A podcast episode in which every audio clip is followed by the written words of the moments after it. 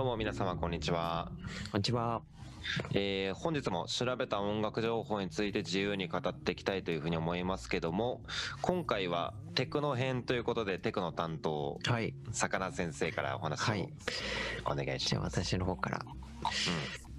曲としてはですね、今日紹介するのは前回27回でテクノの歴史というか、テクノ、テクノとはみたいな話をしたんですけど、そこのデトロイトテクノの代表曲と呼ばれている。デリック・メイのストリングス・オブ・ライフという曲がありはいはいま。して、1987年の曲なんですけども、はいはい。テクノ、まあ、デトロイトテクノといえばっていう曲なので、ぜひこれを聴いてみて、テクノってこんな感じなんだっていうのをね、はいはい、まずはちょっと聞いてみてほしいなっていうなるほど。思いです。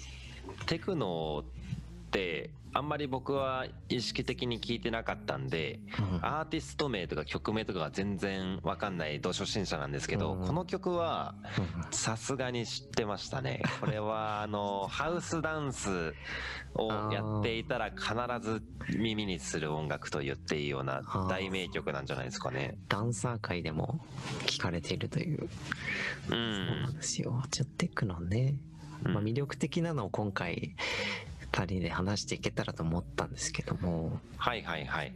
テクノの魅力ね。そうそう。いいですね。まあ今は松からもありました。ちょテクノってなんか、なんだろうな、俗人的じゃないというか、ボーカルがまずないんで、そうですね。なんか人の、ね、うんこの人っていうのがなかなか難しいっていうのはありますね、まず。ま、あれなん、もしかしてあれですか？こう、顔すら出してない人とかも多いのかな？まあ確かにそういう人も、ダフトパンク回ってくるに続くのもあるけはいはいはど、そういう人たちも顔を出してなかったりとかね、うんうんうん。まあロボット的なイメージも強いんで、はいはい。そういうところもありますけど、まあ、はい。はい。テクノの魅力っていうところで、まあやっぱり自由っていうのが僕の中で結構大きなキーワードとしてあるかなと思うんですよね。おお自由。なるほど。そうなんですよ。うんうん。まあ、一般的な J-POP とか、うん。普通の歌謡曲とかって、ままず歌詞が基本ありますよね。歌とか。はいはいはい。あとはメロディーとかな、コード、和音みたいなうんのがあったりとか、うん。そういうのがあると、ままず歌詞でこう意味が限定されちゃうっていう一面がまずありますよね。ある意味、そうか、限定とも捉えられますね。それは確かにまあなんか悲しい曲だなみたいな聞いたら思うん。思わされちゃうっていうか勝手にうんうん。悲しいマイナーのコードを弾いたらもうなんかそれは悲しいって人間は勝手に感じてしまうみたいなそれをある意味意図的に作るのがポップミュージックでしょうからね。はいはいなん。か感情をこう操られてるじゃないですけど、うんうん。そういう結構もう限定的主張が分かりやすいっていう曲が結構大半だと思うんですねポップミュージックはいはいはい。ヒップホップまあまあ言葉がある音楽とかはうん、なるほどなるほど。確かに言われてみれば。そういう意味ではテクノってまあまずボーカルがほとんどないので、うんうん。まあ、主張がまず少ないですよねそういう意味でああまあなんかまあ人の主張が確かにないかそうですねでまあ抽象的と言い換えることもできると思うんですけど、うんうんうんまあ、かつ音楽的音的にもなんていうか複雑な音っていうのが多くてですね、はいはい。まあなんか別の言い方をすれば明るいのか暗いのか分かんないサウンドっていうんですかね。あーなんかあれかなこう情景とかシチュエーションとかが、まあうん。悪い言い方になっちゃうのかもしれないですけどこう湧きづらいというか。そうですね。うん。なんかまあ海っぽいとか結構あるじゃないですか。リゾートっぽいとか。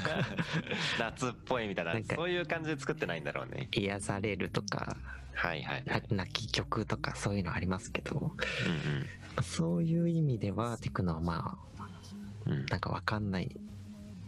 あえてまあ分かんないようにしてるというか。はいはいはい。そういう複雑性とか抽象的なところがあるからこそうんこの聞く聞き手が考える余地があるというかですね。うんうん。そういう楽しみ方ができるなるほど。自由に楽しめるっていうところが、はいはい、まあ、すごい魅力なのかなと。その導く音楽じゃなくて、うん。その音楽を聴いてそれぞれが各々で自由に連想できるっていう感じか。それすごいいい魅力ですね確かに、うんだからまあ逆に言うと受け身では楽しめないっていうのが結構テクノの特徴で、はいはいはい。まあ、サビとかもないですし、うん。感情を動かすようなテクニックも使ってないので、うん。まあ、なんかこの曲泣けるみたいな西野カナとかとはやっぱ違う、違うところがあるんですよね。いやそういうことですね。うん。なるほど。そういう意味ではだから結構人を選ぶところはあるんですけど、うんうんうん。まあ、ハマればねすごい無限の可能性がある音楽だとなるほど。思ってるんですよね。積極的に聴く音楽なのかもしれないね。他のポップスとかと比べたら、あーいやでもかなり深い世界がありそうでうん。面白そうですけど。なんか他の魅力というか、そうですね。あとは、うん。まあ前回の27回の話でもあったんですけど、うん。テクノ自体結構アンダーグラウンドなカルチャーが出てきたところもあって、うん、商業的な音楽への反抗っていうところもはいはい。こう文化的にあるのかなと思っていて、うんうんうん。まあ、逆にヒップホップとかは結構もうメイクマネーみたいな感じですよね。いやもうまあまさにそういうところからは来てますね。確かに文化的に金をは稼いでやるぜみたいな。まあ生きる手段としてね、うん。まあ、ポまあそれがップスとかも。変わってそうそうそう。ポップスとかもなんか商業的な音楽っていうのもありますけど、うん。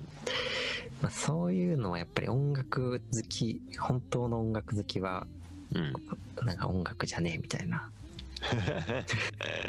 尖ってるね。尖ってる意見を言うとはい。はいやっぱり、うんうん。まあ音楽好きが本当に聞くのはそういう音楽じゃないんじゃないんですかっていう。なるほど。気持ちがやっぱりあるんですよね。そういうのはねちょっと魅力がありますね。ちょっとビビッときちゃうな。なんか例えばダンスとかでも一緒なんですよね。だからこうみんなに分かりやすいようなこうキレのあるダンスとかうんっていうのがまあ商業的にというか多くの人には見られていいとされやすいんだけどもうん。それなのそのストリートダンスじゃねえぞとかねみたいな。あそれがある程度ダンスが好きな人にしかわからない魅力なんだけどうん。みたいなそういう世界があったりする。まあ多分どの世界にもそういうのがあるんだろうけどね。ーそうねなんかそういう分かりやすさとなんだろう本当の良さっていうのはなかなか両立しないっていうことなのかうんそういう要素もあるかもしれな、ない。うん。まあ本当にすごい人は結構両立した人が天才と後々呼ばれていくのかもしれないですけど。うんうんまあっていうところで、まあ、テクノは他の音楽に比べるとなんていうんですかねよりちょっと感覚的なところがあるのでうん。うんまたそこもちょっとね説明が難しいところではあるんですけど。はいはいはい。まあそれはどんどん聞いていく中で分かっていく部分もあるかもしれないから。聞いてもらわないと。はいはい。だから歌詞のここがすごい共感できるとかそういう説明の仕方ができなくて。はいはいはい。まあなんだろう一音一音この音の積み重ね、音自体の気持ちよさみたいのはうん。体感したりとか、はいはい。まああとは曲のなんていうんだ構成といいますか。うんうん。このドラムがバスドラムとか反復してそこになんかハイハットが入ってきてみたいな。はいはいはい。そういう反復の気持ちよさみたいのもうんうん。あったりするのが、まあテクノの魅力でじゃあ曲としては基本的にテクノはやっぱりポップミュージックと比べて長い曲が多いのかな、そうですね。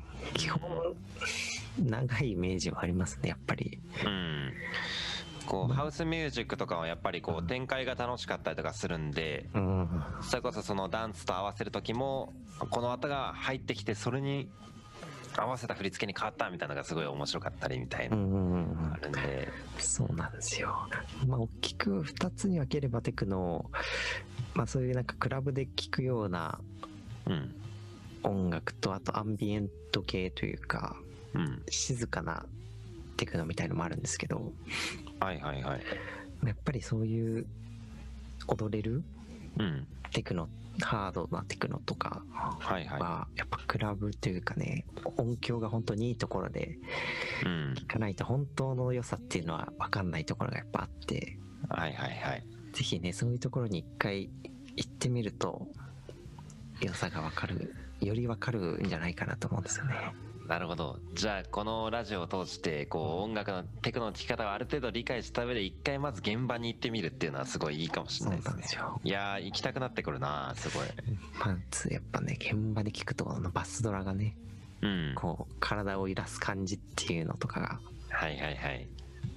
すごいなんですかね。もう他のエンターテインメントにはないうん。快楽があるということ。はいはいはい。そのエンターテインメントとしての音楽というものというよりはもう単純にその音を楽しむっていうその。真の意味での音楽というかね。真にね音を楽しむっていう意味ではやっぱテクノ。うん聞いてないやつはやっぱ音楽好きとは言えないんじゃないかっていう。おっと。気持ちになってきます。よね。なるほど。ちょっとあれテクノを知ることによって音楽の聴き方が大きく変わったりとかより音楽を楽しめるみたいな要素がすごいありそうな気がしたんで面白そうですね。うん、そうなんですよ。じゃあなんか具体的にこういう部分がいいっていうのは確かに説明は難しいかもしれないけどこの曲はこういう聴き方こうあのフロアで聴くのがいいのかイヤホンでうんいいイヤホンで爆音で聴くのがいいのかとかまあそういう聴き方のおすすめのしかおすすめをしたりとかうん、あとはまあこの部分からのこの展開が楽しいとかまあそう感想めいたことをこう2人で言っていくみたいな感じで紹介できたらそうですね。いいかもしれないですね。うんテクノの魅力が広まって、まあ、テクノ自体メインストリームになることはないとは思うんですけど、うんうんまあ、なる必要もないとは思うんですけど、はいはい。まあテクノの音楽自体がこう続いていってうんうんこう日本にもテクノを流すクラブが増えたらうんいいなっていう思いはありますね。いいですね。まあメインストリームになる必要ないと言いながらもやっぱりテクノミュージックを作る人にとってはねある程度こうまあその人にも先生があるわけですからあまりにもこ。ううんそういい意味でこうセルアウトするんじゃなくてこう魅力が伝わるっていう形になるといいですね。そうですね。とかわかんないなりにでもそういうなんか テクノだけじゃないと思うんですよねそういう文化に。まあそうね、ある意味、あらゆるなんか文化がはいはい。大衆に、なんだろうん。う、こびるじゃないけど、はいはいはい。大衆とのね、その自分のやりたいこととのうんバランスでみんな悩んでるとは思うんですけどね。はいはいはい。わかりました。十分テクノのあの魅力がうん。一応頭では理解したんでここからどんどんいろんな曲を聴きながらっていうところで、まあ、まず1曲代表的なデリック・メイの「ストリングス・オブ・ライフはい。」これはぜひ名曲なんで聴いてみてくださいということではい。これから徐々にそうですね、ん紹介していきたいと思いますんで、はいよろしくお願いします。じゃあ今日のところはこれで終わりにしたいと思いますこれからも定期的に音楽情報を調べて解説したいと思いますのでよろしければチャンネル登録フォローとよろしくお願いしますはい。それでは最後までご清聴ありがとうございましたありがとうございました。